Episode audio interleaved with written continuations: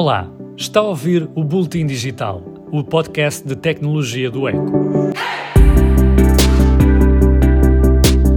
O Spotify vai aumentar preços em Portugal.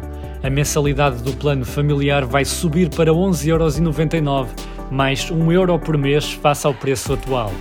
A nova tarifa entra em vigor a 30 de abril, mas quem já é cliente deste plano continua mais um mês com o preço antigo. O Spotify explica que a alteração permite à plataforma atender às necessidades do mercado, mas a subida dos preços não acontece só em Portugal. A empresa também fez aumentos noutros mercados numa altura em que é maior a concorrência do Apple Music. Entretanto, a Reuters noticiou que a Apple vai ser multada pela Comissão Europeia na sequência de uma queixa do Spotify. A empresa sueca acusou a marca norte-americana de praticar concorrência desleal, visto que o Spotify tem de pagar uma comissão pesada à Apple por cada assinatura no iPhone. As grandes empresas de tecnologia já apresentaram resultados.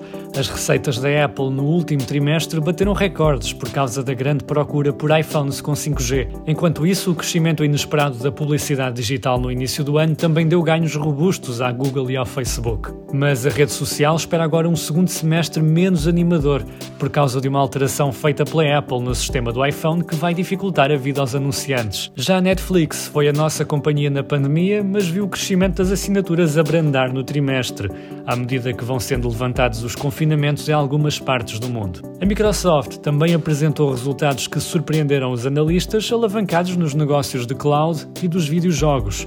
Os investidores aplaudiram e o grupo já vale quase 2 bilhões de dólares em bolsa. Espera-se ainda que a Amazon apresente fortes resultados obtidos no trimestre, também suportados no comércio eletrónico e no negócio de cloud. O Instituto Nacional de Estatística esteve debaixo de fogo esta semana por causa dos censos. A entidade usava os serviços de uma empresa norte-americana para garantir a resiliência do portal censitário, mas dezenas de portugueses apresentaram queixa à Comissão Nacional de Proteção de Dados por temerem que essa empresa privada, chamada Cloudflare, pudesse ter acesso a dados pessoais dos cidadãos. A Comissão Nacional de Proteção de Dados analisou as queixas e concluiu que o INE estava mesmo a enviar os dados dos portugueses para os Estados Unidos, onde eram descodificados e enviados de volta para Portugal.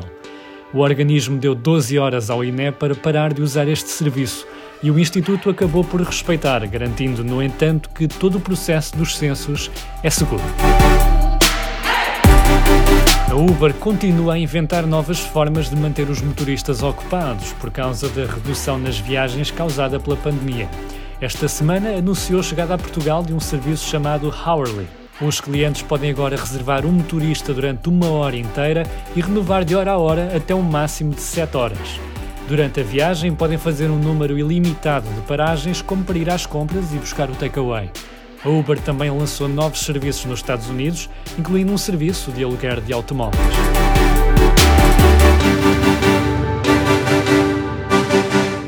Este foi o Boletim Digital desta semana. Siga este podcast no Spotify, no Apple Podcasts ou onde quer que ouça os seus podcasts.